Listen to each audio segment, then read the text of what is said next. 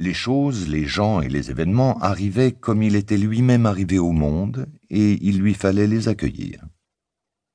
Six mois auparavant, juste avant qu'il ne pénètre dans les plaines, adossée à son arbre, la petite les avait regardés venir sans bouger. Elle mangeait quelque chose qu'elle s'était dépêchée d'engloutir avant qu'il n'arrive à sa portée.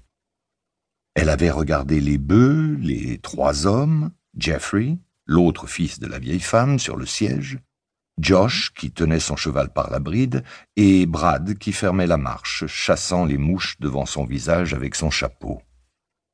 Et alors qu'ils allaient passer et la laisser derrière eux sans lui accorder plus qu'un regard circonspect, la grand-mère s'était mise à japper dans le chariot comme un coyote. La petite avait ouvert les yeux un peu plus grands, mais n'avait pas remué. Les autres avaient frissonné comme sous l'effet d'un passage d'air froid. Et les cris du coyote partis du pied du pin s'étaient poursuivis tout au long du chemin ce jour-là. Josh avait pris le large.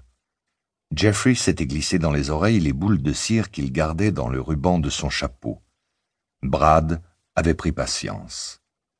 La gamine avait attendu que le chant se déroule sur une longueur considérable.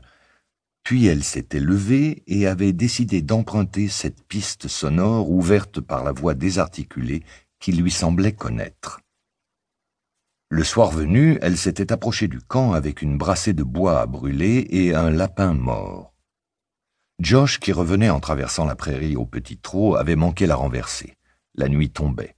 Elle s'était ramassée derrière son fagot quand elle avait entendu le cheval. Il ne l'avait pas vu.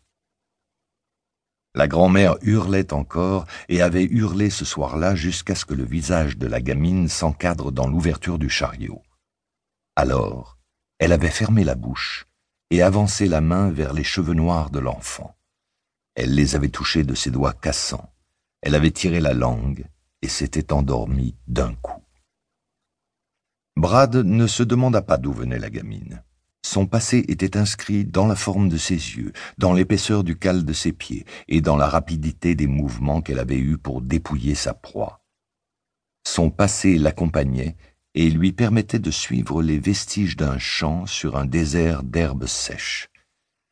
Il lui permettait peut-être aussi d'apaiser les coyotes. Il la laissa dormir sous le chariot quand il pleuvait. Elle portait une tunique de toile qui lui arrivait aux genoux, aussi râpée que les pantalons de Josh qui descendaient le moins possible de cheval. À la taille, un couteau gainé passé sous une ceinture tressée, sans boucle. Elle mangeait peu et vite, et cueillait toutes sortes de petits fruits qu'elle réservait d'ordinaire au repas du soir. Josh refusait toujours d'y goûter. Il avait vu Brad s'endormir très vite après avoir pris une de ces baies rouges tirant sur le noir, dont l'astringence l'avait fait baver. Même si la grand-mère criait moins quand elle acceptait d'en avaler, elle n'en guérissait pas pour autant. Qui guérit de la vieillesse? Il se méfiait.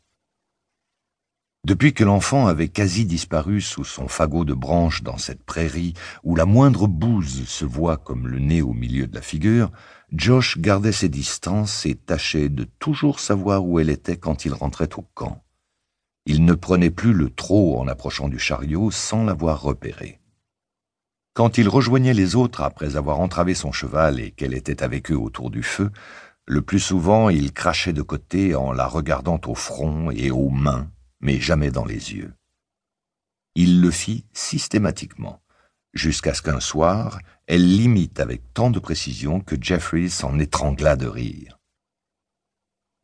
Les coups auraient pu pleuvoir si Brad n'avait pas grogné à Josh de s'asseoir et de manger. Il s'était assis. Il venait de repérer un gué à trente miles en aval, où le chariot pourrait passer. Il le cherchait depuis trois jours, en testant le fond à pied parce qu'il ne voulait pas risquer sa monture. La veille, il s'était enfoncé d'un coup dans un trou d'eau au milieu de la rivière et n'avait dû sa survie qu'à une branche de pin ponderosa solidement prise dans les rochers. Il avait perdu une botte. Plutôt que de rentrer à moitié chaussé, il avait jeté l'autre sur la rive d'en face. La rivière était large, mais la botte était passée. Il avait vu aussi un nuage de poussière se déplacer d'est en ouest dans la direction